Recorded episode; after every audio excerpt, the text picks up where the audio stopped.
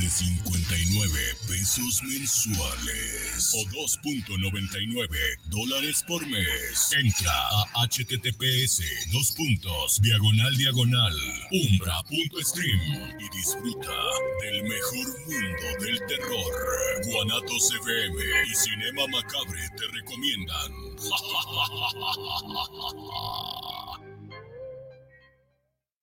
guanatosfm.net los comentarios vertidos en este medio de comunicación son de exclusiva responsabilidad de quienes las emiten y no representan necesariamente el pensamiento ni la línea de guanatosfm.net.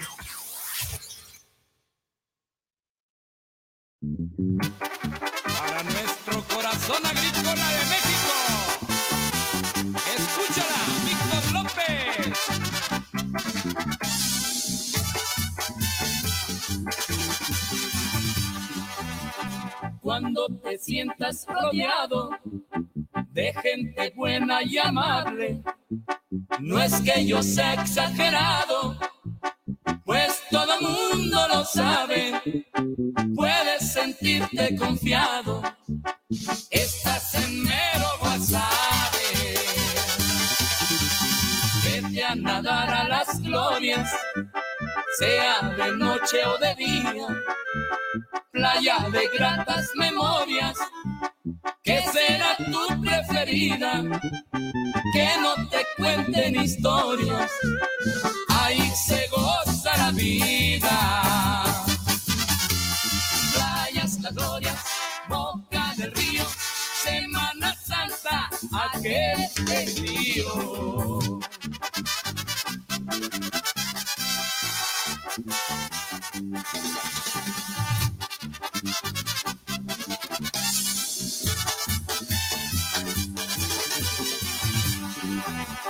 El cubilete en la brecha, Leiva Solano Bamoa, todo Guasave cosecha, lo que después Sinaloa comparte con los estados en hermandad muy estrecha. Siembra algodón de primera, chile, tomate, pepino pero Guasave más siembra un gran afecto entre amigos. Los que conocen mi tierra están de acuerdo conmigo. Y alegres, que duda cabe, son las mujeres de mi Guasave. ¡Qué bonitas hembras!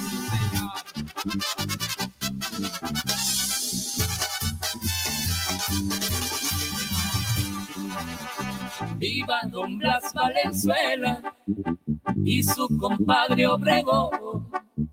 Vivan los que han ayudado a mejorar la región. Y Hernando de Villafañe, el que Guasave fundó tiene la mole mentado debajo de una ramada donde nació el licenciado Raúl Cervantes Ahumada, cuyo servicio a la patria no se le paga con nada. Y en este coro que nunca cabe, gritemos todos, viva Guasave. Y en este coro que nunca acabe, gritemos todos, viva Guasave.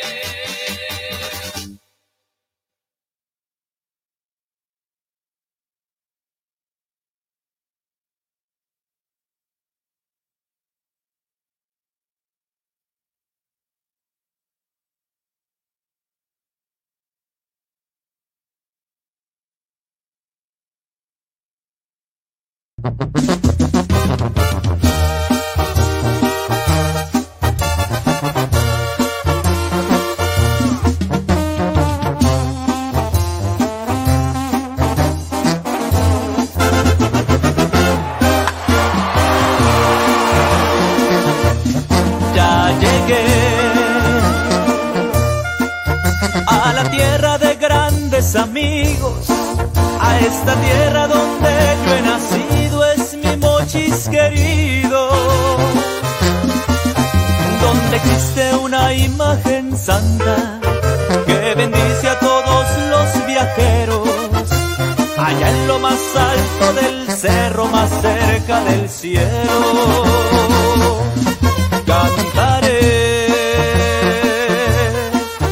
mi canción de todo corazón desde Choix hasta ir a la isla del Parayo.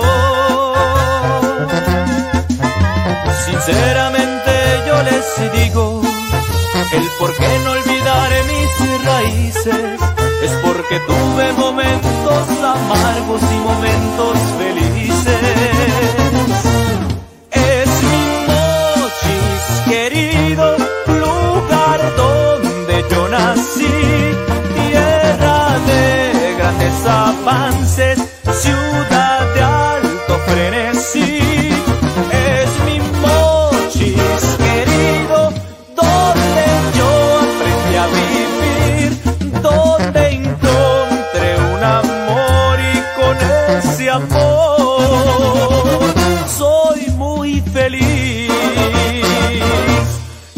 Gracias doy a esta tierra a la que yo le canto, desde la sierra hasta llegar al puerto de Topolobampo. Aún fueron sus inicios, con gente que es muy hermosa, la misma que hay en la higuera de Zaragoza. Y andaré por estas calles que tienen su esencia. La de Collado, la Obregón, con Leiva y su independencia. Gracias también le doy al Guayabo, a San Miguel por todas sus costumbres y al Carrizo que tendrá por siempre a Mochis en la cumbre.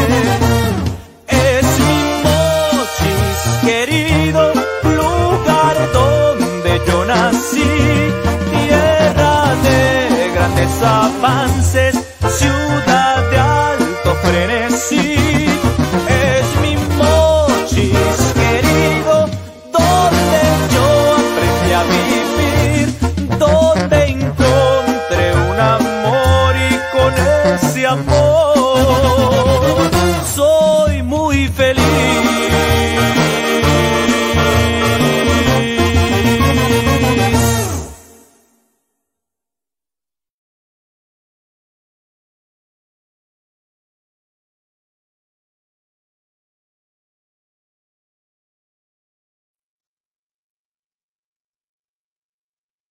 Ya estamos al aire en el programa de béisbol, saludando a toda la gente que nos escucha, nos sigue a través de Bonatos FM y sus páginas, sus ligas y todo. Les damos la bienvenida, Israel, ¿qué hay de nuevo? A ver, a ver, a ver.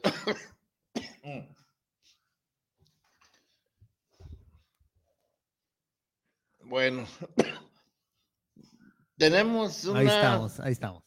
Tenemos una, ¿cómo se llama? Trivia, ya la habíamos dicho varias veces y la vuelvo a repetir. También Guadalajara, la ciudad de Guadalajara, tuvo, tuvo, ¿cómo se llama? Un pitcher de, fue, tuvo un primer pitcher derecho en ligas mayores. Quiero que me digan el nombre de ese pitcher, en qué equipo se inició, si fue a sucursal, no fue a sucursal. Él es eh, oriundo, pues, de Guadalajara, Jalisco, exactamente, y queremos que nos diga cuál es el nombre de ese. Fue el primer pitcher mexicano en ligas mayores oriundo de Guadalajara, Jalisco. Esa es la, la trivia, sencilla. ¿Y qué hay de nuevo, Israel? Nada, pues hay la serie del Caribe, ahorita todos están empatados. Están empatados. ¿Cómo es posible que Curazao les haya ganado? Pues sí, a ver ahora, ahora que van contra Colombia. Colombia, ¿cómo va? ¿Cómo crees? Pues están tú que- todos igual. empatados el- con el mismo récord. Sí, O sea que va a estar parejo el juego. pues todos. Ojalá y gane Colombia. La mera verdad, sí. Porque si Curazao les ganó, que es un equipo más, eh, eh, ¿cómo te quiero decir? Más humilde, con más humildad, pues, pues de peloteros. eh, los que México, que trae mucho profesional que se cree la mamá de los pollitos. Vamos a ver si Colombia, pues les da una repasadita Ojalá a que los sí. cañeros de los mochis y les van demostrando que actualmente el béisbol en la sede del Caribe es mucho paquete para los mexicanos, creo yo. ¿Cómo ves? Sí, a ver qué, qué espera de esta serie del Caribe. El primer juego de México, pues ni gente hubo. No, Pero pues en este- el que fue Panamá-Venezuela, pues para qué le cuento, ¿verdad? Ey. Reventó la, ahora sí que el- la asistencia de aficionados allá en. en No te oigo Venezuela. acá, no te oigo. Y, y pues ahora sí que esperar, esperar a ver qué, qué se resuelve de esta serie del Caribe. ¿Tú quién crees que sea el Pues favorito? hoy van México, Colombia contra los famosos federales del Chiriquí. Ah, los ídolos, el equipo favorito del licenciado Cristian. Languren, ni más ni menos, los, los, los que, los sheriffs de Chiriquí. sí. No, no, no, no. Bueno, hablar de la serie del Caribe es imposible eh, dejar de mencionar al equipo que tiene el honor de ser el mejor ganador de este evento, que viene a ser la República Dominicana con 21 campeonatos hasta la actualidad, ¿sí? Y hacer mención de la participación de México, que ha logrado en dicho evento del Caribe nueve campeonatos. Fíjate, de nueve campeonatos. En cambio, pues eh, República Dominicana 21 se comparará la calidad de béisbol dominicano al de México. No, nunca mente. Eh, nueve campeonatos de México. El primero fue en el año del 76 y el último al día de hoy, perdón, fue en el 2016. En lo que se refiere a títulos por equipo, aparecen Tomateros, Naranjeros, Yaquis de Ciudad Obregón, Venados de Mazatlán, Águilas de Mexicali, ¿sí? Esos son títulos por equipo. Charros, pues, fueron a, han ido a dos veces a, al Serie Caribe. ¿Qué ha pasado? Nada. Ni existieron. Este, que eh, les voy a decir que. Ver, a ver. El. perdón, perdón. ¿Qué equipo tiene más, más participaciones en la Serie del Caribe? De aquí de México, pues Tomateros de Culiacán tiene 11, Naranjeros tiene 13, Yaqui 6, Águilas de Mexicali 4, Charros de Jalisco y Cañeros 2, Potros de Tijuana 2 y Navojoa 2. Sí, esos son los récords que hay de... Mande. A ver, salud.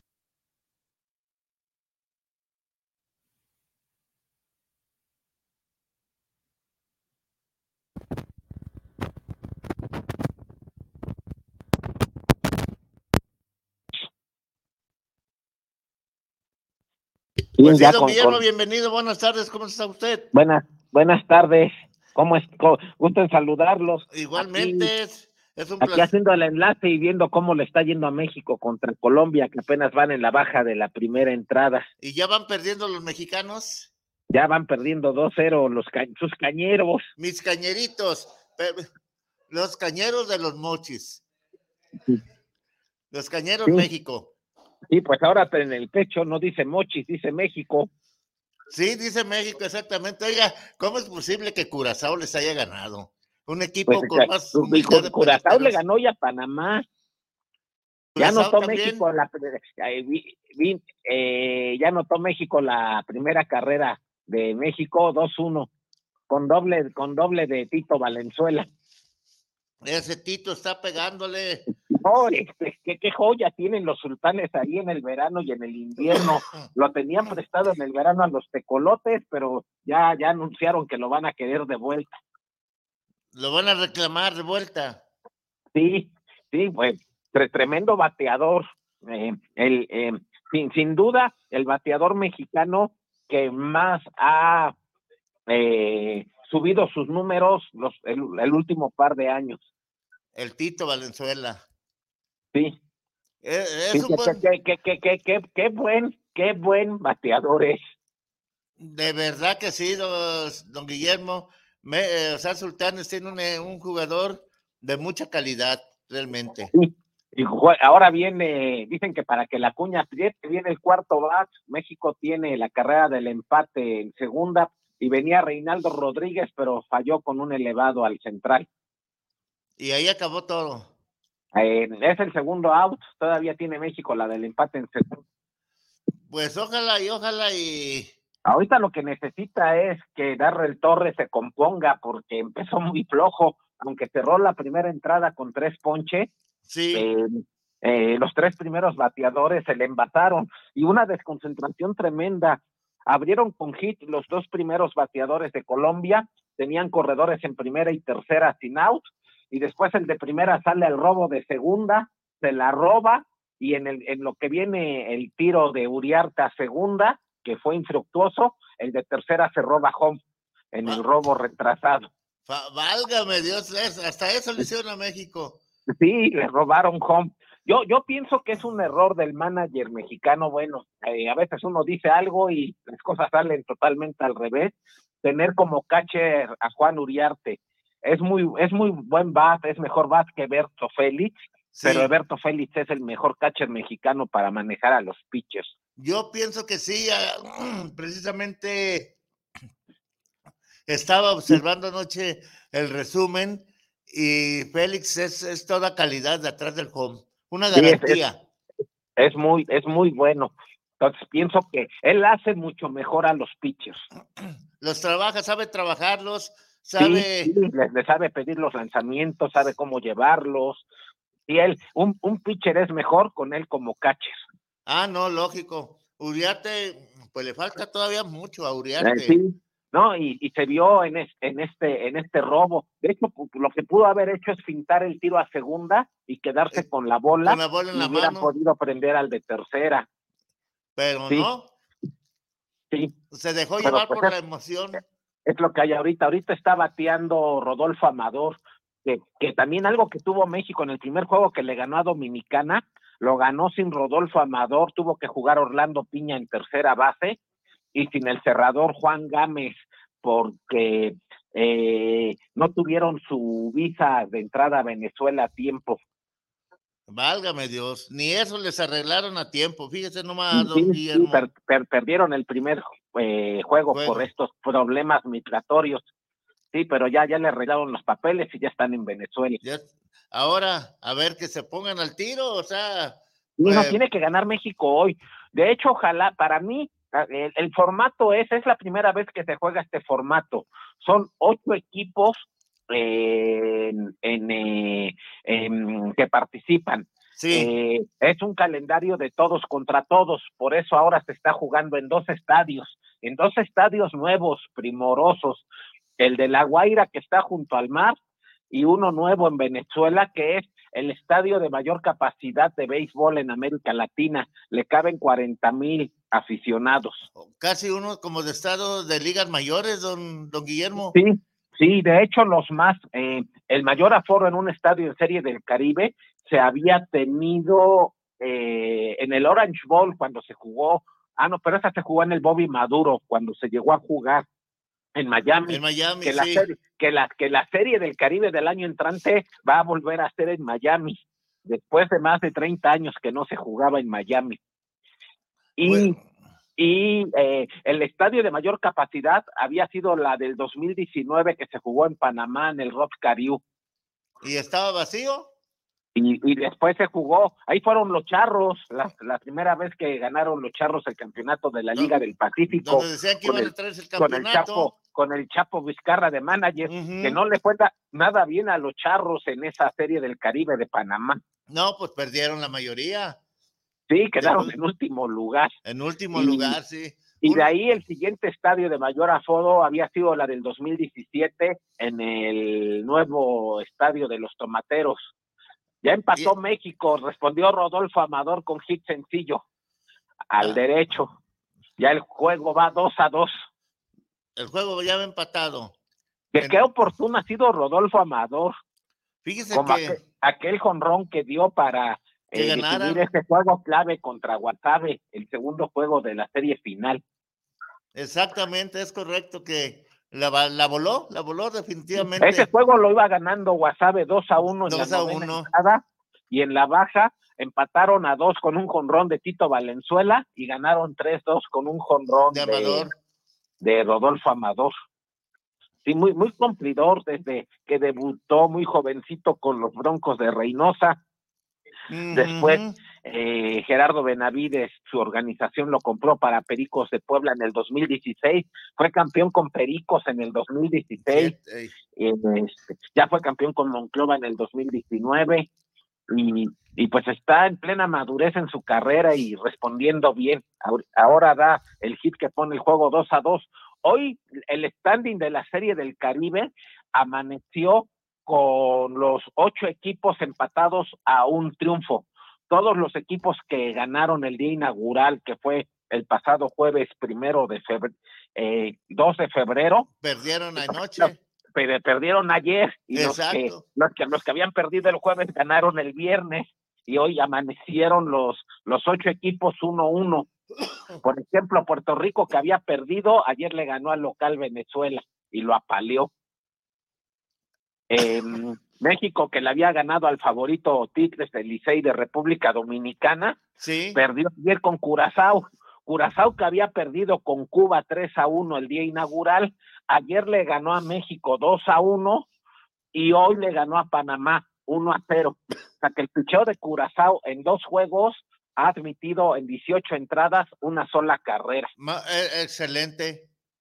Sí, Eh, no, no ha bateado, pero lo poquito que ha bateado le alcanzó ya para ganar dos juegos. Exactamente. En este, en este formato, que es la primera vez que se tiene, de hecho prácticamente se unieron ya en este formato la Serie del Caribe de esta segunda etapa que se jugó varias décadas con cuatro equipos, México, Puerto Rico, Dominicana y Venezuela, a lo que era la Serie del eh, Latinoamericana, aquella que, que se hizo gracias al iniciativa de la Liga Invernal Veracruzana y de su entonces presidente Octavio Pérez Garay. Ellos desde el 2011-2012 buscaron hacer eh, una serie invernal de los equipos que no participaban en la Serie del Caribe y jugaban México representado por el campeón de la Liga Veracruzana, Panamá, Nicaragua y Colombia. eh, y Colombia. Y, ahora la Serie del Caribe, quitando a, a Nicaragua y que en su lugar va Curazao, prácticamente es la unión de la Serie del Caribe y de la Serie Latinoamericana, con los ocho equipos. Y estos ocho equipos juegan todos contra todos y califican a la segunda, a, a semifinales cuatro. Eh, se hace un standing global y, y los cuatro primeros del standing califican a semifinales, juegan uno contra cuatro eh, contra y tres. dos contra tres y los ganadores pasan a la final. Exacto. En, aquí la clave, para mí la clave, por ejemplo, en el caso de México, es que el manager encuentre la manera de quedar en los cuatro primeros lugares y acomodar el picheo para que sus dos mejores abridores los tenga disponibles para la, la semifinal y final. O sea que ahorita eh, pueden eh, ganar, o más bien necesitan ganar México. Sí, el- el o- o juego. la- la- el triunfo de hoy es, es clave. Eh, siendo siete juegos en la primera ronda, eh, matemáticamente hay muchas posibilidades de avanzar a semifinales ganando cuatro de los siete de juegos. los siete, sí. Eso Si es. México, si México ganara hoy, se pondría, de hecho, el que gane hoy de México y Colombia va a amanecer de líder empatado con otros equipos con dos victorias y una derrota. Una derrota, sí. Si gana México hoy, ya habrá conseguido dos de las cuatro que matemáticamente necesitaría para avanzar a semifinales. ¿Cómo Que viste? de hecho no hay diferencia entre quedar en primer lugar o quedar en cuarto. La única diferencia es que los equipos uno y dos en su juego semifinal batean de local, cierran la entrada. Esa es la ventaja. Sí, pero ¿Qué? sí, esa sería la prácticamente la única ventaja. Sí. Y lo, lo importante es quedar entre los primeros cuatro y acomodar el picheo para que los dos mejores abridores em, los tengan para el juego semifinal y final. Sí, exactamente. Ahora, Ahora, este roster de cañeros con los refuerzos que lleva, que dejó afuera ¿no? a bateadores importantes como el Jesse Castillo o Sebastián Elizalde, em, este roster, el bateo se ve débil, el picheo abridor no se ve fuerte, no se ve tan fuerte, y la principal fortaleza del equipo está en el picheo de relevo. Eh, tiene en la séptima entrada a Rafael Córdoba que que, que, que, que ha demostrado lo que ha sido Roberto Valenzuela en el bateo, sí. podemos decir que lo ha sido Rafael Córdoba en el picheo. Eh, el oriundo de Arizona ha, ha tenido, tuvo una temporada sensacional, sí. sensacional como preparador. En la octava entrada tienen a Jake Sánchez y en la novena a Juan Gámez. Entonces, el, si México va ganando el juego en la séptima entrada, tiene mu- muchas probabilidades de ganarlo. Lo que pasó contra, contra Dominicana, México iba perdiendo el juego 4-1 en la sexta entrada, tenía casa llena sin out y vino al relevo el poblano César Vargas. Y, y a los do- bateadores que enfrentó a los dos los dominó con rolas al cuadro, la segunda para roll y play, doble play y sacó sin mayor, sin más daño la entrada. El juego iba 3-1, en la primera rola entró el de tercera Sí, y dejó la el juego 4-1 y el siguiente dio la rola para doble play y eso le permitió a México regresar. Un juego que lo ganó porque la defensa de México estuvo sensacional, hubo muy buenas jugadas y, y outs que hizo el, el cuadro eh, con el- enormes lances a la defensiva y el- la defensiva de Dominicana fue muy dubitativa. El batazo clave fue un doble de Reinaldo Rodríguez con dos outs en la oct- octava entrada sí. y ese batazo realmente fue un elevado de rutina que perdió Robinson Cano y, y permitió a México seguir eh, con el ataque y anotar dos carreras. Si no, no hubieran ganado, ¿eh? Si no Sí, comete eh, ese error, eh, Cancel. eh, es- ese doble puso corredores en tercera y segunda y anota, había corredores en primera y segunda. Sí. Anotó el de segunda, puso el juego 4-2 y quedaron corredores en tercera y segunda. Y después vino de emergente un jovencito, eh, Irving López, que en el verano pertenece a Pericos, y dio el batazo que empató y le dio la vuelta al juego. Ahí estuvo todo el cambio. Sí, México le ganó sorpresivamente a, a los Tigres del Licey de los campeones de República Dominicana. Ahora, don Guillermo hablaba y mencionaba del picheo. eh, este, el che, che, Che Moreno es el manager de, de sí, México, venezolano. venezolano. Este, le ha tierra. faltado eh, u- intuición para manejar eh, su bullpen de abridores. Porque yo creo que, yo creo que el, el- el abridor del juego inaugural fue Braulio Torres, sí, eh, que, que Torres Pérez, un zurdo cum- cumplidor que en el verano juega con Pericos. Eh, pienso que fue bueno porque, em, por lo que comento, de que lo importante es acomodar el rol de picheo exacto. para que la semifinal y final tenga a los mejores abridores disponibles. Sor- Sorpresivamente no, no llevó a Wilmer Ríos, por ejemplo, eh, pero con lo que tiene el eh, de- debe de poder defender. Todavía le faltan duelos muy complicados, le falta enfrentar a Cuba, le falta enfrentar a Puerto Rico y le falta enfrentar a Venezuela. Exacto. Ahora, don Guillermo, ¿no cree usted que eh, el manager pues tiene parte de culpa de que se ganen juegos o se pierdan? Sí, eh, de, de hecho, él, él, em, él, en su ámbito de responsabilidad, pues es el responsable de cambiar a los pitchers, de designar al abridor y de hacer el orden al bat.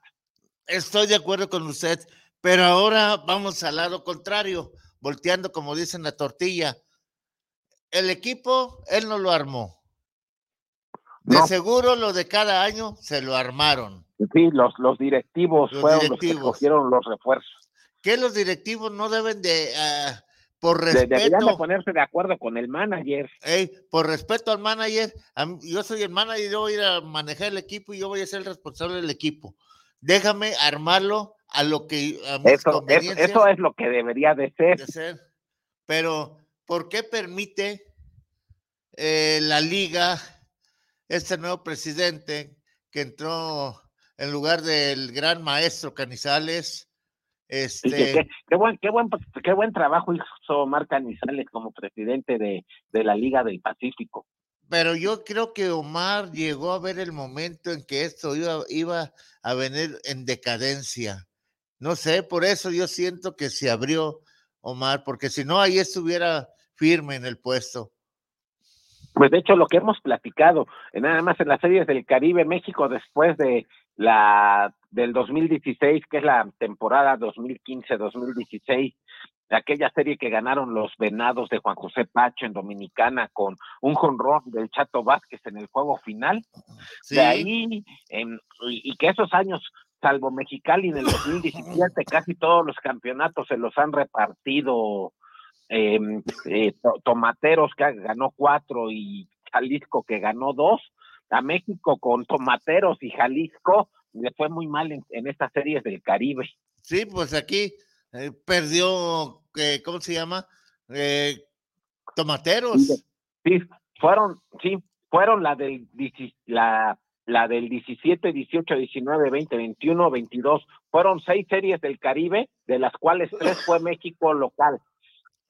Fue local en el 2017 en, en, en Culiacán, 2018 en Guadalajara y 2021 en Mazatlán. Que no se ha ganado nada. Sí, de esas seis series del Caribe, tres de ellas jugadas en México, a México le fue muy mal. De esas seis, en cuatro quedó en último lugar, incluyendo la de Guadalajara. Para variar, Sí, la de sí, que, que a México lo representó Tomateros de Benjamín Gil. exactamente. Este, Sí. pues Y, a- y, a la- y al año siguiente también quedó en último lugar en Va. Panamá. ah, no hay que perder la costumbre, don Guillermo. No, no, ya, ya, ya urge que México haga algo, de un golpe en la mesa, de un papel protagónico en serie del Caribe. Pero, don Guillermo, yo siento que mientras estén metiendo manos los directivos a formar el equipo que creen ellos, porque no es lo mismo ser directivo a ser el manager. El Son, manager tiene son la- muchas cosas, los directivos in- intervienen mucho. También lo que platicábamos la semana pasada, que las ligas del Caribe ya le compiten a la Liga del Pacífico por los peloteros. Muchos eh, antes como se pagaba mejor en la Liga del Pacífico, los mejores eh, peloteros extranjeros preferían jugar en la Liga del Pacífico. Exacto. Ya ahora no, y muchos se van a Venezuela, Dominicana, a, a, a jugar porque les pagan igual o mejor que en la Liga del Pacífico.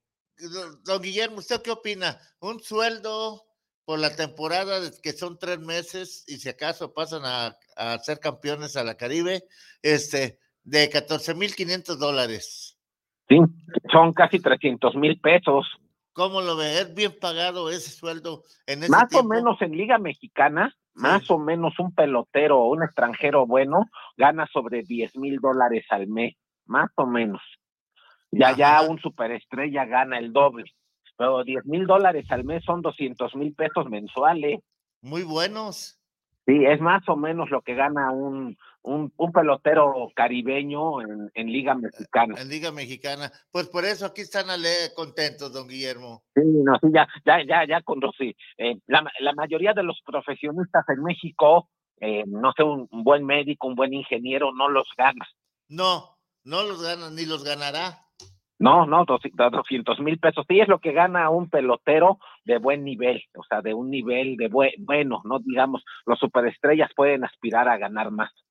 como Murillo, que es de los Yo, yo creo superestrellas. que en su mejor época era lo que ganaba, sobre unos 10 mil dólares mensuales.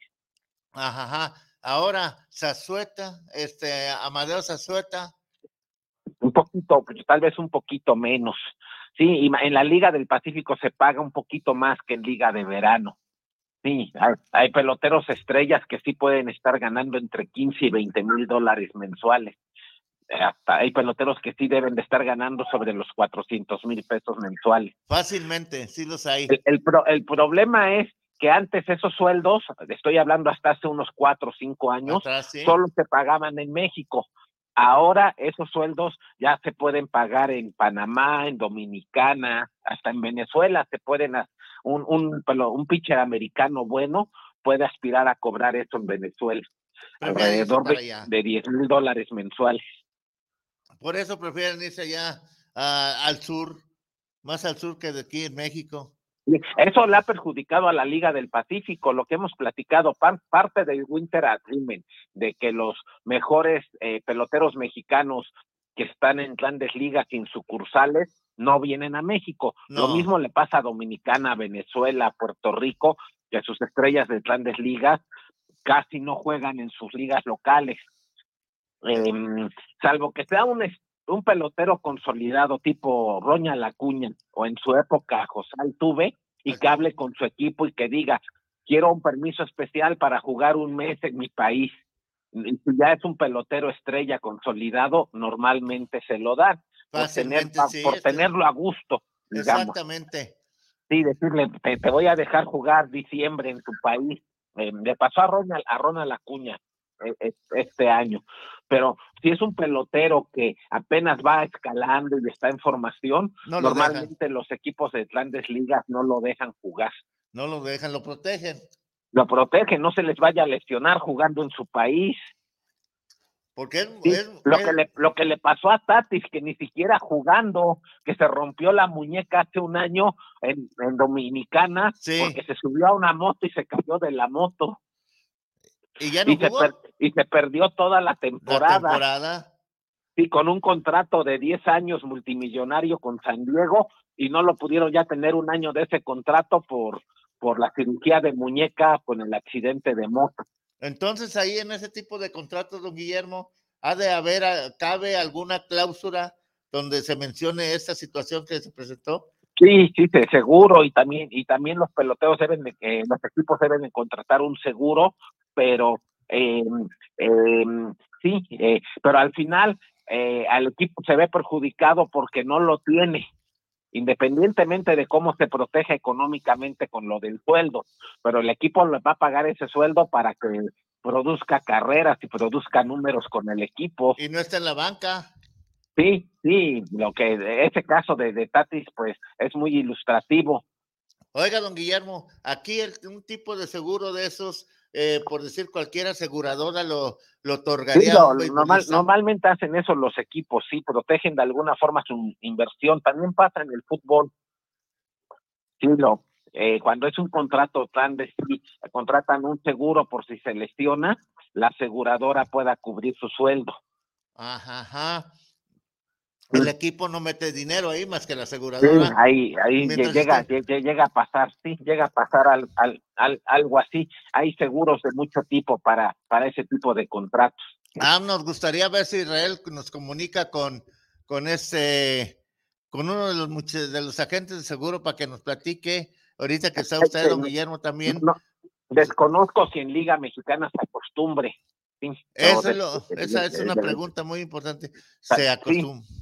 Que se acostumbre, que, que un equipo sume a un pelotero por un sueldo importante, un contrato importante, y si el equipo se proteja contratando un seguro por si se llega a lesionar. Oiga, don Guillermo, en caso de que la lesión quedara permanente, El, el seguro también es par- parte de lo que se ha hablado en Liga Mexicana, porque no, eh, digamos que el, que el lo que se va a proteger es que no le tenga que pagar su sueldo mientras esté lesionado y lo pague el seguro, pero también ahí sería en esto de lo permanente, ¿qué pasaría eh, para el pelotero si nomás tiene un contrato de un año? Y mientras tenga contrato, pues el equipo, ya sea el equipo o el seguro, le tienen que pagar el contrato. El problema sería qué pasa si el pelotero se tiene que retirar debido de- a esta lesión. A, e- a- a- a- a eso iba sí, mi pregunta. porque cuando ya no tenga contrato, ya no va a poder este cobrar. Eh, sí, Entonces, ahí, el- los Sí, ex- es, es parte de lo que luchó la nave y de lo que nunca se arregló en Liga Mexicana. qué Sí, lástima, un, ¿eh? un, un muchacho joven de hace 27 años, 28 años, que tenga un contrato de dos años con un equipo, se lesiona, en esos dos años el equipo está obligado por el contrato a pagarle su sueldo, aunque esté lesionado. Sí. El problema es que termina el contrato y él ya no pueda jugar. Que, Eh, ahí, ¿de, qué eh. va, ¿De qué va a vivir eh, si ya no puede jugar porque la lesión lo obligó a retirarse? O- Oiga, don Guillermo, entonces el seguro nomás es el responsable mientras sea. El es que el seguro lo contrata el equipo para proteger su inversión. sí, El seguro, el, equipo le dice a la aseguradora, yo tengo a un pelotero, digamos, en grandes ligas, que le voy a pagar 10 millones de dólares este año. sí, don Guillermo. Quiero, un- quiero un seguro por si se lesiona, este, la aseguradora le cubra su sueldo el tiempo que esté lesionado. Y la aseguradora le va a cobrar una prima y le va a decir, bueno, si quieres que yo te cubra tu sueldo mensual mientras está lesionado, me tienes que pagar tanto de prima. Si no se lesiona, me la pagas. Y si se lesiona, me la pagas, pero yo cubro tu sueldo. O sea Lo que que, sí estoy enterado es que en Liga Mexicana desde hace varios años los equipos ya contratan seguros de gastos médicos mayores para sus peloteros. Es decir, que si un pelotero se lesiona y requiere una cirugía, la cirugía ya la cubre la aseguradora. ajá, ajá. Pero nomás mientras eh, esté la decir, mientras temporada. estén con el contrato, con el equipo. Se termina la temporada. Ya, ya no. Sí, es, Eh, es eh, lesiones trabajando, en- digamos. entonces ahí no hay protección completa al, al jugador. No, no, solo es si se lesiona jugando. Está canijo, ¿eh? Sí, todo esto ha sido muy polémico desde la época de la nave. Sí, cuando Los- Ramón el abulón los Hernández. de la nave pedían muchas cosas que ya se cumplen ahora.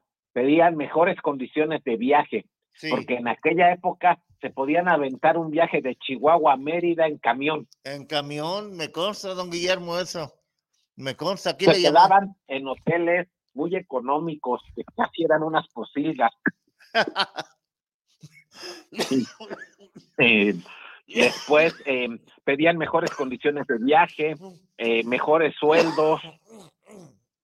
Con, hablábamos de Uriarte y de que el manager no dejó a, a Eberto Félix de Caches y lo que y decíamos Uriarte lo, lo está en el orden al bat por su bateo y acaba de responder conectando con Rona viendo la segunda entrada que pone a México adelante tres carreras a dos.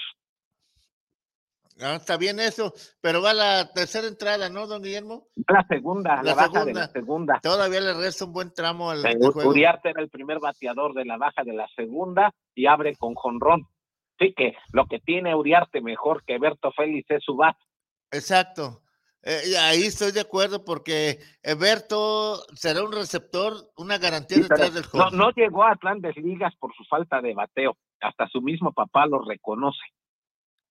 Fíjese que sí, don Guillermo, porque simplemente en los juegos contra algodoneros eh, desaprovechó mucha pelota en una buena zona de strike que podía batearla y le tira a, a las pelotas que realmente caen antes de llegar al home. Sí, sí. Este, sí, sí, siempre, sí. Y yo me acuerdo su primer turno bat en Liga Mexicana, hace unos 15 años, fue en, eh, ya estaban los Titles en Cancún. Eh, él debutó con los Titles y su primer turno al bat en la liga fue un jonrón, Allá en Cancún. allá en Cancún. Exactamente. O sea, qué buenos datos tiene don Guillermo anotados, ¿eh? Lo Sí, sí, felicito. sí, lo recuerdo porque estaba escuchando el juego por la radio. Creo que no, lo narró este muchacho José Pepe Marín. Pero sí recuerdo que el primer turno al bat en Liga Mexicana de José Berto Félix fue con Ron. Sí, y es, es anecdótico porque de lo que más batalló en su carrera fue por batear. Y hasta la fecha. ¿sí? hasta la Nunca. fecha. Es que batear no es algo que se pueda aprender, es algo como un don natural que se trae.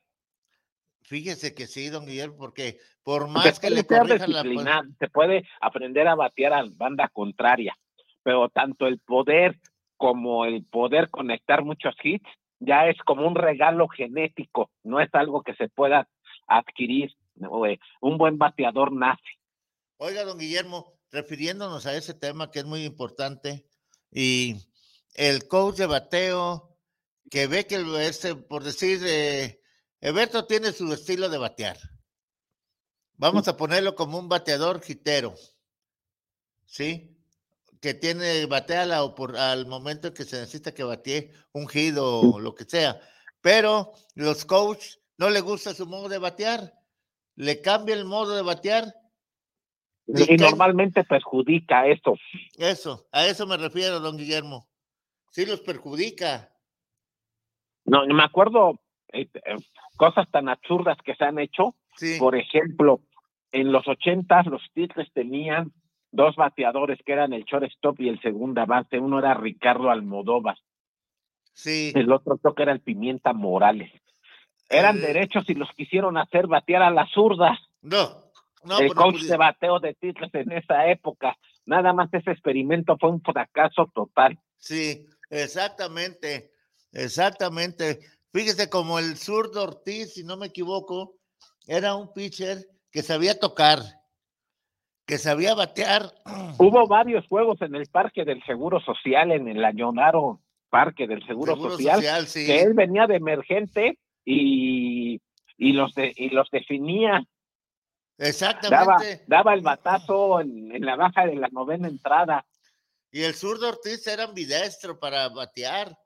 No Sí, bateaba, sí, de, de los dos. Todavía vive y todavía se le ve. Sí, en- se le ve en- en, el, en- el- en el- el U. yo, yo me lo he encontrado varias veces en el estadio del Águila y en el estadio de los Diablos. Sí, en los Diablos nos ha tocado verlo al, al, al- ¿cómo se llama? A este, el zurdo Ortiz. Mm. Sí, no, no, no. Esos eran peloteros que realmente eh, sabían explotar sus dones que ya traen sus dentro de toda, ellos. toda una época de diablos con él, con Ramón Arano. Hablan, estamos hablando de los 70. Exactamente. Eh, eh, eran también el, ¿cómo se llaman? De esa Jesús Rivera en el central. No, en izquierdo. El Diablo, el Diablo en el central. Montoya en el central. Y en, la- en el derecho Fa- era Favela, creo, ¿no? Sí, una, eh, no ganó tantos campeonatos Diablos. La época ganadora de Diablos empezó como en los 70 con Wilfrido Calviño, El cuando cubano Ángel, cuando Ángel Vázquez era el dueño de, el gallego Ángel Vázquez era el dueño de de Diablos. Diablos. Ya después él se lo vendió a Roberto Mansur. Sí, pero esa Mansur- época ganadora de Diablos fue en los 80, bueno, empezó en los 70 con Wilfrido Calmiño de manager, eh, cuando tenían como pitcher Aurelio López, al buitre El de Camachalco. Todavía aquel juego, me parece que fue la serie final del 73-74, que lo puso a abrir, que era, era, era el cerrador y lo puso a abrir un séptimo juego de una serie final y lo ganó. Ahí en el Parque Deportivo del Seguro Social fue ese. Sí. Sí, ahí empezó la época ganadora de Diablos. Luego ya vino, este, ¿cómo se llama? Ya vino el Cananea. De manager y, y los cinco campeonatos que ganaron en la década de los ochentas. Exactamente. Que usted lo vivió todo eso, me imagino, don Guillermo. Yo era, yo era niño, pero me, me acuerdo, sí me acuerdo de esa época, porque aparte como yo le iba a Pericos, bueno, o a Los Ángeles de Puebla, Los Ángeles de los, Puebla, sí.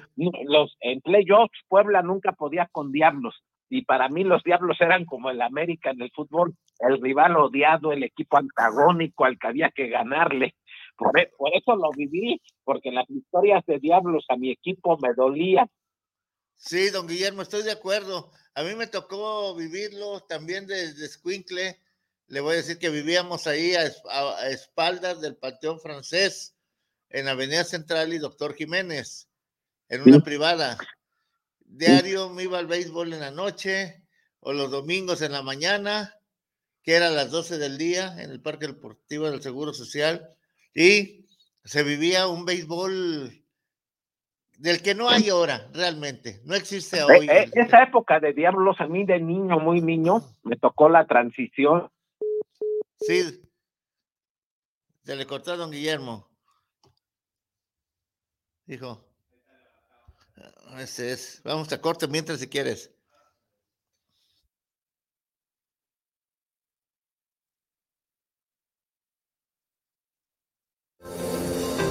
Hoy, el Tribunal Electoral tiene un nuevo código de ética que promueve la transparencia y la justicia abierta. Con responsabilidad, honestidad e independencia, refrendamos nuestro compromiso de impartir justicia con pleno respeto a los derechos político-electorales de la ciudadanía. Tribunal Electoral. Protege tu voto, defiende tu elección. De todo un poco con Fabiola Gutiérrez. Escúchanos todos los viernes a las 3 de la tarde, donde tendremos de todo un poco, con grandes invitados como psicólogos, terapeutas, especialistas y de todo un poco, con tu amiga Fabiola Gutiérrez, por Guanatos FM. Te esperamos. Organización Musical Pausa, la mejor opción en música versátil para tu evento. Paquetes diseñados a tu necesidad y presupuesto. Que tu evento sea inolvidable. Souvenirs, iluminación, excelente ambiente y extenso repertorio musical. Organización musical Pausa. Contrataciones al 33 32 70 57 47 y 33 35 77 43 28. Atrevida, formal, divertida, única. ¿Cuál es tu estilo? Estela Boutique tiene la moda que buscas. Ropa importada y de línea que resalta tu belleza y personalidad. Comprueba nuestra variedad, calidad y precio justo. Te esperamos en Venustiano Carranza, número 696, en la Colonia Constitución. Nuestra línea telefónica está a tus órdenes. 9627-4131. Búscanos en Facebook. STELLA-Boutique. Estela-Boutique. Espacio Teams. ¿Te gustaría traer a tu niña a un spa de verdad? Así que tráela con los profesionales a Espacio Teams, porque sabemos lo importante que es el cuidado personal desde pequeña y sobre todo durante la adolescencia. Somos el primer spa de niñas y adolescentes en Guadalajara desde 2010. Nuestro personal está totalmente capacitado para atender los problemas de salud y belleza desde la etapa de la niñez. Apoyados por un gran grupo de médicos y cosmeatas, hemos llegado a crear este maravilloso spa para el cuidado de la mujer. Somos una clínica especializada en el cuidado y belleza desde pequeñas. Espacio Teams. Te esperamos en Avenida Federalismo Norte 3145 Interior 5 frente al dermatológico. WhatsApp 3314 65 41 68. WhatsApp 3314 65 41 68. Espacio Teams. Para nuestro corazón agrícola de México. Escúchala,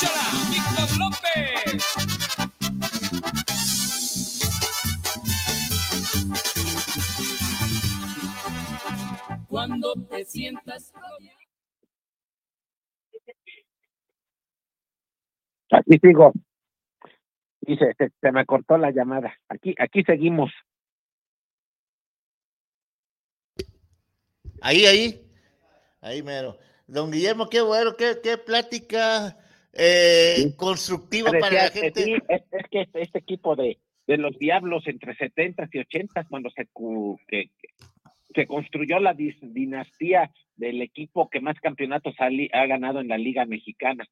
Oiga, don Guillermo, eh, dentro de eso de las inauguraciones que había en el Parque del Seguro Social, recuerda que una vez fue, varias veces pues, Carmen Salinas, este, Isela Vega, que por cierto ahí hay una foto que está junto con Ya, ya, ya, ya fallecidas las dos, Car- Carmen Salinas de, de Saltillo. Sí. No, hay, hay, hay cosas que se hacían en esa época que sí ya me tocaron a mí, en los años que llevo de vida, eh, que, ya, que ya no hay en el béisbol mexicano. Es una época que no sabemos si vaya a volver. Por ejemplo, eh, el tradicional juego de los cómicos. Exacto. Eh, Sí, a veces jugaban contra los periodistas y que hacían pruebas de campo. El catcher tenía que meter la pelota de home a segunda y la tenía que meter en un barril En un o, barril, o en un, o en un exactamente. o en un tonel. Eh, Llegó a haber carreras entre el, el bateador más veloz del equipo contra un caballo de jardín, de jardín, jardín central a home, o carreras que había que darle la vuelta al cuadro entre dos corredores veloces. Uno Es- iba de, de- iba de home a home la carrera, uno dándole la vuelta al cuadro en el sentido en el que se corren las bases, empezando por primera, y el otro salía de primera rumbo a tercera, corriendo las bases en sentido contrario, y ganaba el que llegaba a home primero. La Exactamente. eh, los, el juego de cómicos que iban los mejores cómicos de la época, el Loco Valdés, Chabelo, Pompini Iglesias, el Caballo Rojas, Resortes. Resortes, sí, Resortes que hizo esas películas del futbolista fenómeno y el beisbolista fenómeno. Exactamente. Muy bonitas películas de las Sí, cervezas. De Era, las era, cerveza- sí, era, era, era toda una época. Yo siempre he pensado, porque el béisbol fue el deporte más popular en México y en la Ciudad de México, todavía hasta finales de los 50, los 60. Eh, de hecho, cuando empezó la transmisión mexicana con Televisa, Sí, o Telesistema Mexicano, el, el, prim- el- prim- el primer programa, lo primero que se transmitió fue un informe de gobierno, me parece que fue de Miguel Alemán. Eh, Miguel Alemán fue del presidente El del presidente. 46 al, al 52, después fue Ruiz Cortines del 52 al 58. Pero después, los primeros eventos deportivos que se transmitieron no fueron juegos de fútbol, fue fueron béisbol. juegos de béisbol de los diablos. Exacto. Sí, todavía en blanco y negro, después llegaron a, color, pero hubo un evento clave por lo que, que hizo que, que México ya se convirtiera en un país futbolero y, la, y fue que la transmisión empezó a transmitir fútbol en lugar de béisbol, que fue cuando Emilio Azcárraga Milmo compró a la América. El papá. El, el- el- sí, el papá de esta Azcárraga, el hijo del fundador de Televisa, de Emilio Azcárraga Vidaurreta. Emilio Azcárraga Milmo compró a la América, construyó el Estadio Azteca, contrató a Guillermo Cañedo como presidente de la América, que en ese entonces trabajaba con el Zacatepec, eh, y trajo el Mundial del 70. Y ahí su televisora empezó a transmitir juegos de fútbol en lugar de béisbol. Si él, en lugar de haber sido futbolero y haber comprado a la América, hubiera invertido en béisbol y Televisa hubiese impulsado las transmisiones de béisbol en lugar de fútbol, México seguiría siendo un país tan beisbolero como en los 50. Exactamente. Y con buen béisbol. Con buen béisbol. Sí, sí, pero el hecho de que sí, de que la, la te- televisión empezara a transmitir fútbol, pues hizo que los que fueron niños en esa época empezaran a ver El fútbol fútbol. en lugar de béisbol. Y vaya Sí, que allá en la Ciudad de México hay tanto campo para jugar béisbol, tanto Sí. espacio. Sí, al- al- algunos ya los han ido quitando, pero hay no sé, zonas como Azcapotzalco que casi en cada colonia tenían un campo, Un campo de de béisbol. béisbol. Ah, Sí, yo- sí, con tribunas, empastado y de Bien hecho, cuidados, bien cuidados. Llegó, a te- llegó a tener equipo en Liga Mexicana, que así se llamaba Azcapotzalco, por ahí de los 40. Eh, tal vez sea la zona más, más beisbolera de la Ciudad de de México. México. Entonces acá, Do- donde está ahora el, el centro comercial Parque Delta, donde estaba el Parque del Seguro Social, junto estaba el estadio donde jugaba el Necaxa. el O sea, fútbol, estaban el estadio de béisbol y el estadio de fútbol juntos. exactamente, a un lado de ahí de Xochicalco. Sí, to- todo eso. eh, todavía no estaba el viaducto, lo que era era un río. Me acuerdo así vagamente, don Guillermo, vagamente, que el viaducto estaba destapado, el río, Sí, un, tiempo. Lo- el, el río, el río Piedad. Lo el río de la Sí, exactamente. lo, lo- lo terminaron eh, entubando para eh, sobre el cauce del río hacer el viaducto. Exacto. Y, y Sí. qué viaducto, ¿eh? Pero que ya no da, ya no surte nada.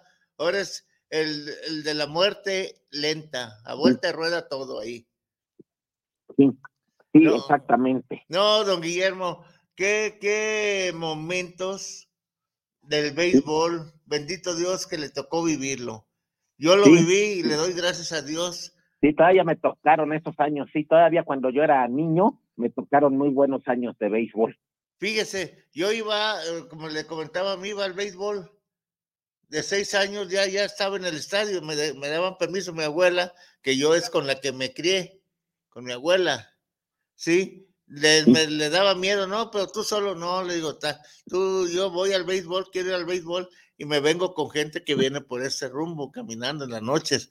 Ya ve que salía uno a las diez y media, once en los nocturnos. Este, y le digo, todavía eso lo vivo, lo siento, porque la Plaza Delta no debería estar ahí, debería estar el Parque del Seguro Social. Pero la situación es que no hay, no hay lugar para estacionamientos. Simplemente. Mira, sí, eh, de hecho, México es de los pocos países donde los dos principales deportes son el béisbol y el fútbol, porque, no sé, Dominicana, por ejemplo, Venezuela, el béisbol se lleva de calle al fútbol. Ah, sí, Y, fácilmente. mu- y- y muchos países que son futboleros, el béisbol no es tradicional. Exactamente. Entonces, don Guillermo, a usted le tocó ir a ver jugar a los Yankees de Nueva York contra los Diablos. Lo, lo escuché por radio, me acuerdo. Creo que fue como en el 79-80. Creo que fue el mismo año que vinieron los indios de Cleveland también. Con Beto Ávila era, creo. Sí. No, este, es- este año, este, no, fue ya en los 70s, 80s. Antes hubo muchas giras. Eh, una de las que más se recuerda fue cuando vinieron los Yankees a jugar contra Diablos y Ramón Arano ponchó a Mickey Mantle. Con Mickey Mantle, eso está en la historia del béisbol, en el Salón de la Fama, Sí. todo Sí, eso. y Digo- eso, eso, fue- eso fue como en los 60 Y Mickey Mantle me parece que venía como campeón de bateo. Sí, algo así Sí. hay. Ah, fíjese que yo disfrutaba mucho el béisbol eh, cuando jugaban la guerra civil, Tigres Sí. México, Sí. Tigres Sí. de México. Se vivía un ambiente de, de hermandad en la afición, así fueran, le fueran a Diablos o a Tigres, pero había una hermandad, un respeto de todos los aficionados, uno hacia otro. Sí, sí, exactamente. De hecho, eh, los dos equipos más ganadores del béisbol mexicano son los, los Diablos y los Tigres. Exactamente. de- de- de ahí sigue Sultanes. Pero aunque los Diablos tienen más campeonatos, en la década de los 50, los Tigres se fueron arriba de los Diablos De en los el número Diablos. de campeonatos. Porque de hecho los Tigres cuando llegaron, su primer año de los Tigres en el béisbol fue en 1955. Con George y muchos, mucho- muchos años el eslogan del equipo fue el equipo que nació campeón, porque ellos eh, es un poquito parecida a la historia de los Mets del 69. En su primer año en la liga, Campeones. empezaron en último lugar y remontaron en los dos últimos meses finales de la temporada del último lugar Sí. para lograr el campeonato. Mucho les ayudó que en aquella época tenían un convenio de trabajo con los Piratas de Pittsburgh Pittsburgh, sí. y los Piratas de Pittsburgh les mandaron muy buenos batea- em, peloteros extranjeros, pitchers y bateadores, y fue clave un pitcher americano que les mandó Pittsburgh, Fred Waters, que les que fue puntal en el campeonato. Em, y de ahí volvieron a, después de, de- de ganar el campeonato, volvieron a, a ganar eh, dos campeonatos en el 65 y 66. Como eh, dato anecdótico, los primeros cuatro managers que hicieron campeones a Tigres, todo su apellido empezaban con G.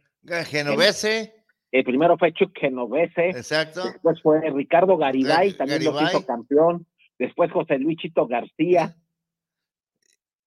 hasta el, el último manager que los hizo campeones, cuyo apellido empezaba con G, fue... Guillermo Garibay, No, fue Gerardo Gutiérrez en el 92, el que era que le catcher de Tigres. final a los tecolotes de Nuevo Laredo de Zacatillo, que Es- todavía Chito Ríos lo sacaron en hombros del Parque del Seguro Social. Era la época en que tenían como pitchers a Chito Ríos y a Ángel Moreno. Y ya después los siguientes campeonatos se los dio Dan Firova.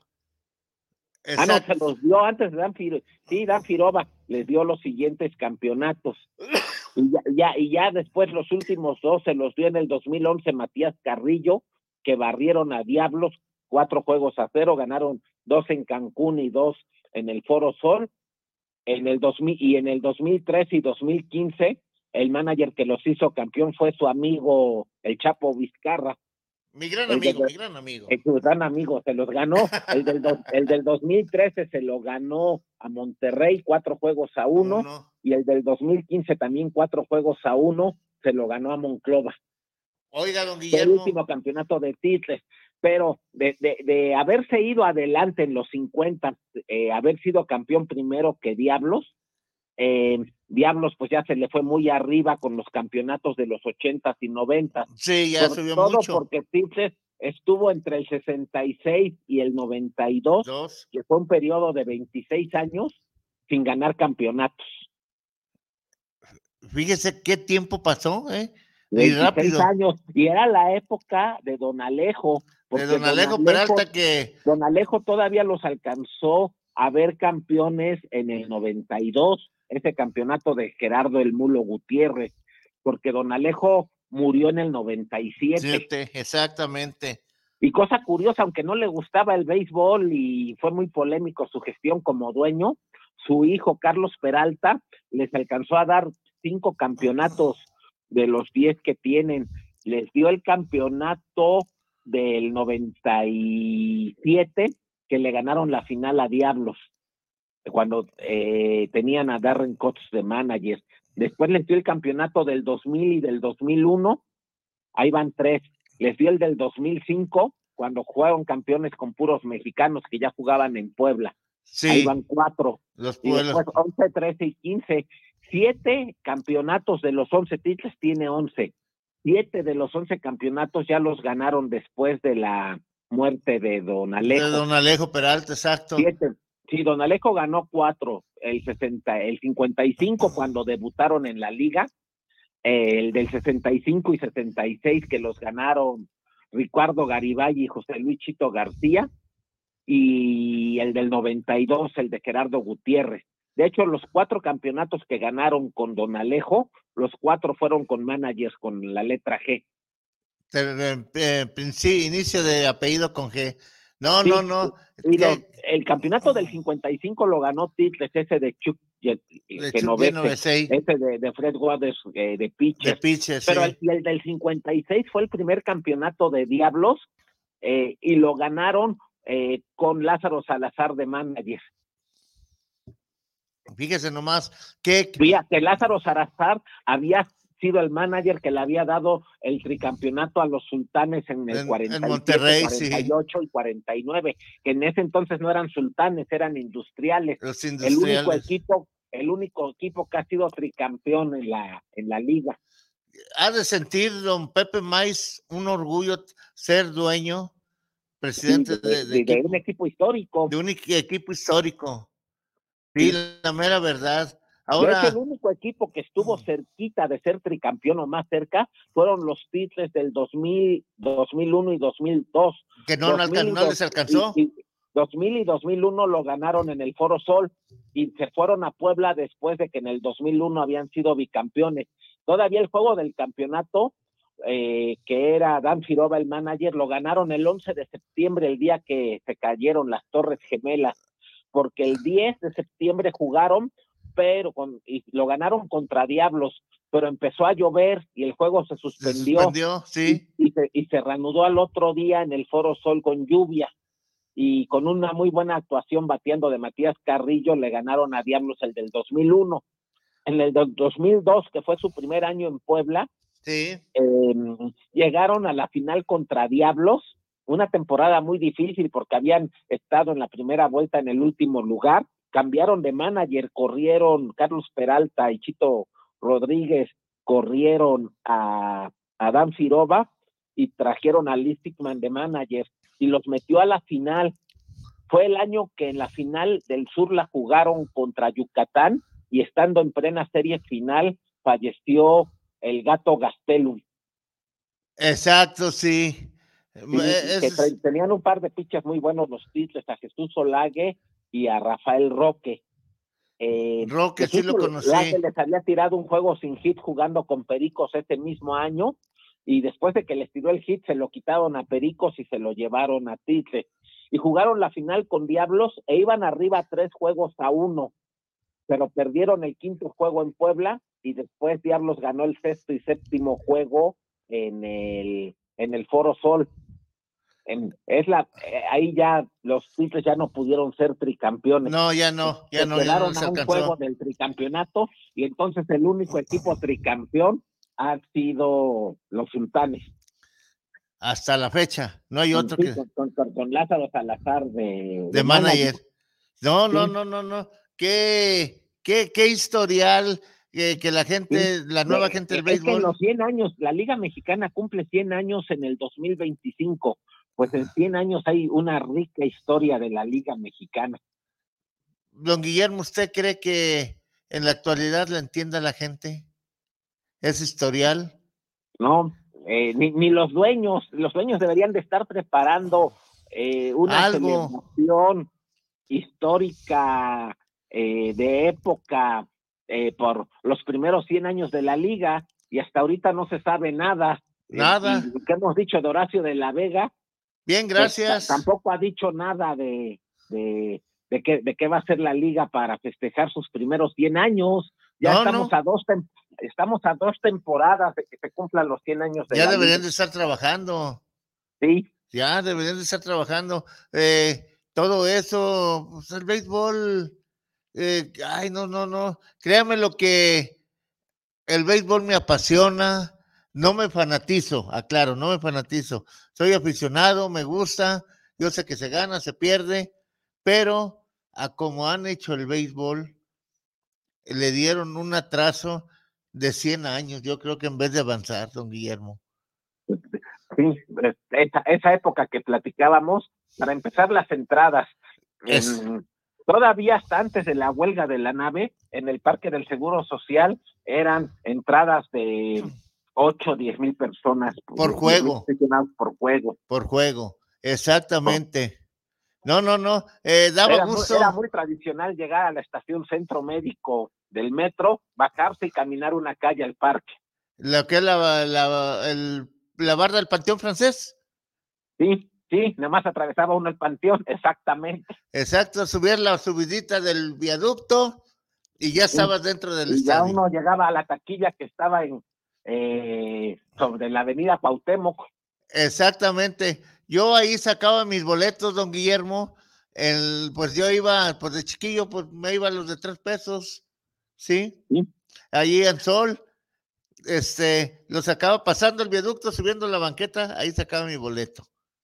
Sí. La- Y más adelante, tradicional de, de Cuauhtémoc y Obrero Mundial. exactamente, y adelante estaba ya la taquilla de lo que Y, era la área de butacas. y dependiendo pa- si el bateador era zurdo o derecho, eh, el jonrón lo podía mandar a la calle, o lo podía mandar hasta el viaducto, o lo podía mandar a Xochicalco A Street, como le, como, como decía Street. rápido Esquivel a, a la calle del fondo del jardín de... Si era por el jardín izquierdo, la calle se iba, al- la bola se iba al viaducto. Al viaducto. Si era por el jardín derecho, se iba a Xochicalco Street. A la Bill Street de Xochicalco. Y a mí de niño todavía me escuchó, yo soy de la época anterior, porque muchos años los juegos de, de los Diablos los transmitió Televisa Radio, la XX los juegos de local Exacto. y la XQ los juegos de visitante.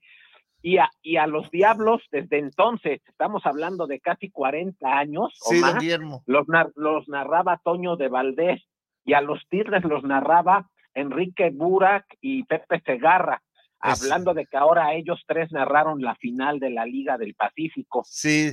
Sí, Y- pero ellos a diario iban al, bueno, Toño de Valdés todavía va a diario al béisbol, a diario iban al Parque del Seguro a narrar los juegos. Exactamente. No, no, no. Lo, eh, créame lo que lo oía en, cuando no, no, no teníamos para ir al béisbol. Pero a mí, pero a mí me tocó todavía la época anterior, eh, yo tendría seis, siete años por ahí, me tocó escuchar al rápido Esquivel, a Enrique Yáñez, Enrique ya, Yáñez, exactamente. que había sido luchador y después se trabajó en Televisa como cronista y narraba juegos de béisbol. Exactamente, narraba Tigres. Sí, sí me acuerdo, y el rápido Esquivel a Diablos. Exactamente, Jorge Sonia Alarcón. muy activa en redes sociales. Exactamente. Fíjense que hay, como ahora lo que guardan es Toño Segarra, Pepe Burak y Toño de Valdés. Toño de Valdés. Toño de Valdés todavía narra Diablos junto con Agustín Castillo. Agustín, sí. Tenían, tienen su estilo. Sí. Y eh, como este Kerlegan y ¿cómo se llama? Acabo de mencionarlo, Yo perdón, me se me acuerdo en los ochentas, en la, te- en la televisión estatal y Medición, el canal 13, transmitía sábados y domingos los juegos del parque del, del seguro, Que es- o ya, ya fuera de Tigres o de, o de Diablos. Exacto. Y, y tenían un muy buen equipo de narradores, porque eran eh, Kerlegan narrando el juego, Gonzalo Camarillo, eh, Kerlegan y Tomás Morales eran los que narraban el juego. Don jugada Gonzalo, jugada. sí. Eh, Gonzalo Camarillo era el que les hacía los análisis y en el terreno entrevistando a los peloteros tenían a Jorge de la Serna. Exactamente. Pu- Digo, Puro salón de la fama. exacto. Digo, hoy no los hay esos, don Guillermo. Sí, sí, No. los- quitando a Gonzalo que no está, pero Kerlegan, Jorge de la Serna y Tomás Morales están en, en el recinto de los inmortales del béisbol mexicano en Monterrey. Sí, entonces Gonzalo ya está dentro del Salón de No, la Fama. Gonzalo no, de los cuatro es el único que no está. Que, Yo, yo eh, creo, hay, hay que decirle a nuestro amigo que hay que promover una campaña para que se incluyan las votaciones. y estén todo ese equipo dentro en Sí. el Salón de la Fama. Sí, pero de los otros tres, Jorge de la Serna, Enrique Kerlegan y Tomás Morales, eh, sí están en el Salón de en la el Fama. Salón de la Fama. No, pues hay que ver, porque lo que hizo Gonzalo por el béisbol no tiene precio. No, él, él trabajó muchos años eh, para eh, los Vázquez Raña en el, en el, eh, en el esto. Después se fue con ellos a la, a la afición porque A la en ovaciones, en el ova- ovaciones también estuvo con, ya al final fue su último trabajo en la prensa. Exactamente. Y acá, en, el, en el ovaciones que también lo compraron los Vázquez Raña y era, era de ellos. sí, porque acá todavía. De hecho, él, él, él metió a trabajar a los medios a muchos periodistas que después fueron muy exitosos. Por ejemplo, la primera oportunidad de David Faitelson, él se la dio cuando él trabajaba en el este. ¿Y cuándo lo ha mencionado Faitelson? Nunca. Nunca, Nunca. Y Él, fue el que, él fue el que lo metió a los medios. Antes de la tele y todo, David Faitelson trabajó en la, en la prensa escrita. Sí. Tam- También al- alguien que empezó, que después trabajó en Liga Mexicana, trabaja en Monclova, pero empezó escribiendo en El Sol de México, fue Emanuel Rustrián. De y hay sí otro no me acuerdo. que ahora trabaja en Liga Mexicana, en la oficina de registro de peloteros, y que fue gerente de prensa de Diablos, pero su primera oportunidad en medios también se la dio Gonzalo Camarillo. Después él estuvo como gerente de prensa de los Broncos de Reynosa, se llama Diego Patricio Pérez, pero él también su primera oportunidad en los medios se la dio Gonzalo. Fíjese nomás. ¿Y qué han hecho por Gonzalo? Gonzalo está. eh, yo creo que es una de las injusticias del béisbol. La liga le, le debe un enorme homenaje a Gonzalo. Aquí Gonzalo, aquí don Guillermo estuvo aquí en su casa, aquí estuvo, aquí hace sus notas y créame lo que daba gusto verlo trabajar. No, muy profesional. En Muy profesional, hacía. daba gusto verlo trabajar a, a Gonzalo. Sí, Nos sí, toca, eh, nos tocó viajar varias veces juntos a diferentes estadios, sí. Él hacía su trabajo, nosotros el de nosotros, pero hacía un trabajo de respeto a la persona que entrevistaba. Él sí. con, con que, oye, ¿cómo te dicen? o quién eres tú? Él hablaba por su apellido o el nombre. Sí. Siempre. Conocía a todos los peloteros, ¿no? Yo, yo tengo muy buenos recuerdos de, De Gonzalo. De de Gonzalo. sí, muy, muy, profesional. Y pienso que, que por su larga trayectoria y lo que aportó al béisbol, sí, sí tendría que estar en el El Salón, Salón de la Fama. Fama. Va a ver, déjeme. Bueno, en, en algún tiempo se le va a hacer justicia. Él llegó a ser presidente del comité elector del Salón, del de, Salón la de Fama. la Fama, exactamente. Ah, hay que hablar con el ingeniero Jesús Padilla, ¿verdad? Padilla, sí. Hablar, Sí, oiga, para que los incluyan en las, en las votaciones a, a don al Gonzalo. Gonzalo Camarillo, que lo merece. No es por Sí. nada, ni por barbear ni nada, no tenemos nada que barbearle, sino admirar su trabajo. Sí, al, final él, yo recuerdo ya los últimos años, trabajó un tiempo con Tijuana, eh, tra- trabajó con Culiacán Con también. Culiacán. Ah, si le cuento lo de Culiacán, hasta risa le va a dar, don Guillermo. Sí, no, no, no. Él, él tenía que pagar el agua del negro, decían. ¿Por qué? Porque el negro no pagaba. Ya se imagina quién. Sí, ya, ya me imagino. Ey, No, él mismo decía, tenía que pagarle yo hasta el agua. Dice, no, no, no, no. Dice, pero todo Sí. sea por el béisbol. Sí, e- exacto, sí. Sí, eh, todavía me acuerdo esa última temporada ya, él trabajaba con Megacable, que es de Gu- Guadalajara y tiene sus oficinas Megacable. Sí. Y, y Megacable lo asignó a que narrara a los tomateros. Exactamente. Buena narración de, de Sí, Gonzalo. sí. Ahí me acuerdo que por, eso me acordé ahorita que, que me dijo esto, porque él vivía con Azuaje allá en Culiacán. Ah, con ese mero, don Guillermo, con ese Sí, mismo. a ese sí, por eso supe de quién era. Sí, narraban juntos a los tomateros en esa época. Vivían enfrente del estadio, del, del, antes de que lo remodelaran, el original Ángel Flores. El Ángel Flores. Pues ahí realmente. Hablando de cómo va el juego, sigue ganando México 3-2, van en la cuarta de la, en, en la parte baja de la cuarta entrada, hay un out sin gente en base, y cómo se compuso Darrell Torres, después de que se le envasaron los primeros tres bateadores del juego, le hicieron ese doble robo, se fue abajo dos carreras a cero, eh, prácticamente la, la, la parte alta de la cuarta entrada se le envasó uno y llegó hasta tercera, pero dominó No, no a de pero a el último out de la entrada y sacó la entrada sin carrera. Pues desde después en que empezó así, que, que hasta mandaron al bullpen a, un- a un posible relevista a calentar en la misma primera entrada, ya se compuso bastante, enderezó el camino y México gana el juego tres carreras a dos, van en la cuarta entrada. Tiene que ganar México si quiere seguir avanzando. Sí, este juego, este juego es muy importante. No es lo mismo amanecer mañana 2 a 1 eh, empatado en primer lugar que 1-2 empatado en último lugar. Exactamente, no es lo mismo, nunca. Bien, eh, en el otro juego van en la octava entrada, el otro juego es en La Guaira, van en la octava entrada, eh, le- Dominicana le gana a Puerto Rico seis carreras a dos. Ay, hijos de la mañana. Está Sí, para el, está- el- el clásico del Caribe, pues tal vez sea el duelo, bueno, Más seguro es el duelo entre los dos equipos que más series del Caribe han ganado de esta segunda etapa. Sí, en la segunda etapa, exactamente. Sí, porque la primera fue antes de la Revolución Cubana.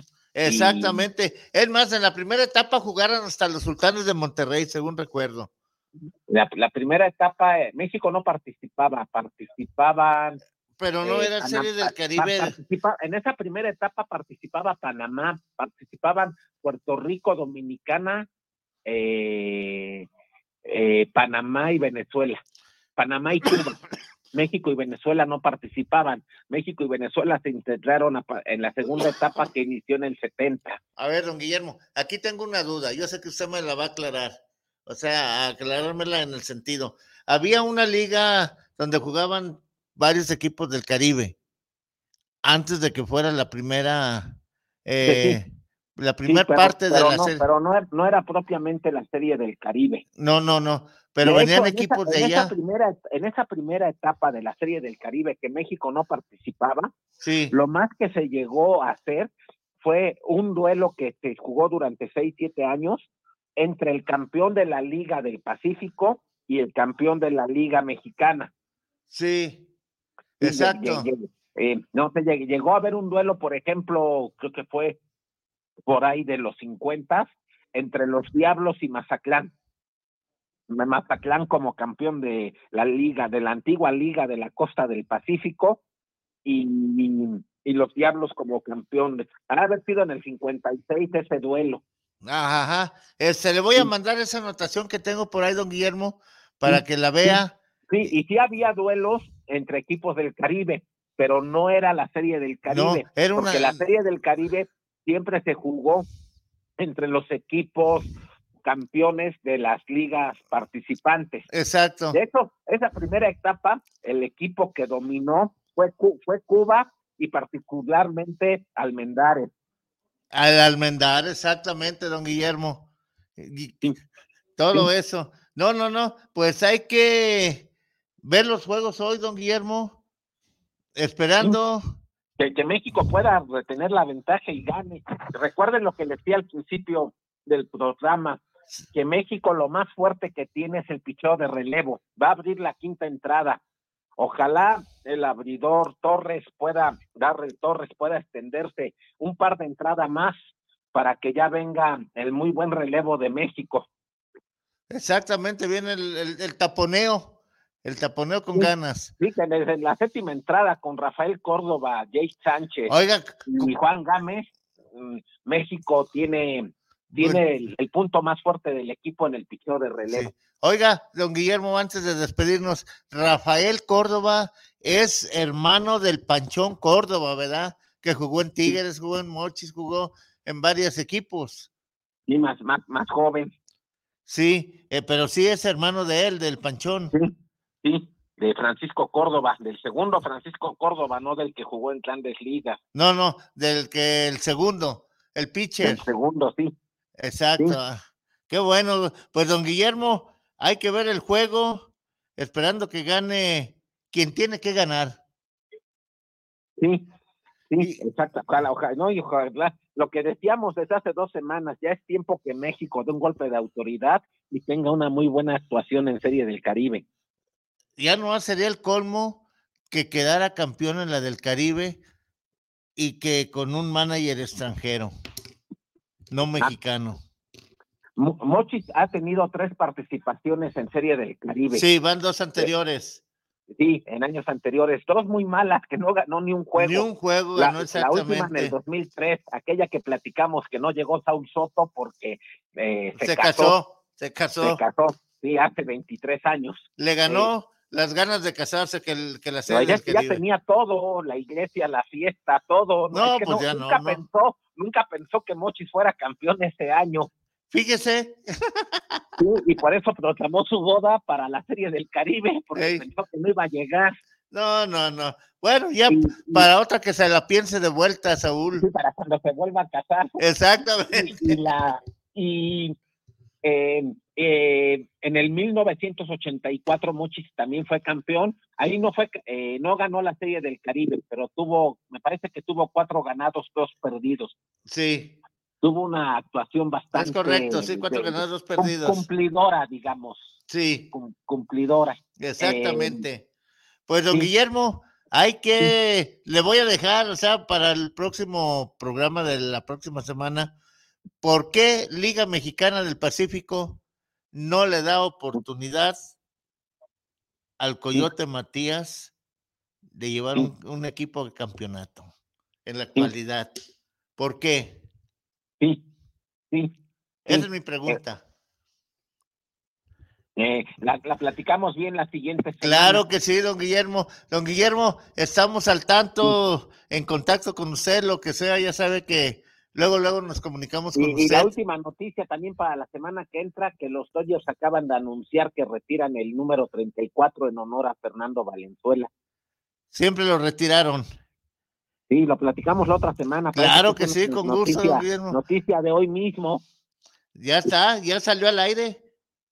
Muy bien. Y voy a dar la Es, respuesta. una, es una noticia de hace menos de media hora. No, pues reciente, reciente, calientita, Reciente, como sí. dicen. Sí, o sea, se, se dio en el transcurso de nuestra conversación en el programa. Sí, don Sí, Guillermo. al- algo, al- al- algo muy, muy meritorio, muy importante para, para béisbol y para, para Valenzuela. O sea, ya, ya nadie en los Dodgers va a usar eh, nunca más el número 34. 34. Ahora, eh, Y para- seguramente lo van a retirar en el juego inaugural. de ahí en más, eh, vuelve a su lugar, pero ya nadie lo va a usar. De- de- de- de- del retiro. Sí, algo muy importante, no sé, como cuando eh, Boston anunció el retiro de, del, del número de Big Papi. El Big Papi, sí. Sí, don Guillermo. Pues, don Guillermo, no nos despedimos, estamos en contacto con usted, agradeciendo su atención, su colaboración, que, híjole, nos enseña cada día más de béisbol. Que también, que también el número del Big Papi, que fue el último que retiró Boston, también fue el número 34, curiosamente como el que le van a retirar los Dodgers a A Valenzuela. Valenzuela. Eso es, pero Valenzuela. Nos, escuchamos el otro sábado y que ojalá se termine concretando la victoria de México. Muy bien, don Guillermo, pues por mis cañeros. Sí, sí, y que no, la gente en los mochis se va a volver loca, si se volvía loca por un boleto para Pues la final. No, se volvieron salvajes, don Guillermo. Sí, bueno, locos y salvajes. Locos y ver. salvajes. Golpear mujeres por un boleto. A ver, no. a ver, a ver, a ver cómo, cómo, cómo, cómo, festejan el eh, Si llegan a ser Mochis- campeones. Si Mochis regresa de Venezuela con el campeonato. Exacto, don Guillermo. Muy bien, don Guillermo, entonces estamos en Saludos, contacto. escuchamos el otro sábado. Cuídese mucho, Dios los bendiga. Saludos en casa. Gracias. Gracias. Este, ya nos vamos, ¿verdad? nomás doy la respuesta a la trivia, que realmente da tristeza que se dicen aficionados al béisbol y no saben ni lo que es el béisbol, ¿sí? Dice la trivia, ¿qué pitcher oriundo de Guadalajara, Jalisco fue el primer pitcher derecho que incursionó en ligas mayores y en qué año debutó y con qué equipo debutó? La respuesta es el nombre de este personaje oriundo de, de aquí del rancho bicicletero de Guadalajara es Jesús el Jesse Flores. Debutó en 1942 con Cachorros de Chicago, pero en el 38 estuvo en ligas eh, menores en doble A, precisamente ahí fue donde inició su carrera en Estados Unidos y así es, eh, ingresó al Salón de la Fama 1987 para información de todos ustedes y ojalá y aprendan de béisbol para que se digan verdaderamente aficionados y no fanáticos del deporte del rey llamado el béisbol. Nos vemos luego, Dios les bendiga. Saludos Israel, gracias. Saludos a todos allá en los mochis, que se vuelvan más salvajes de lo que fueron. Vámonos.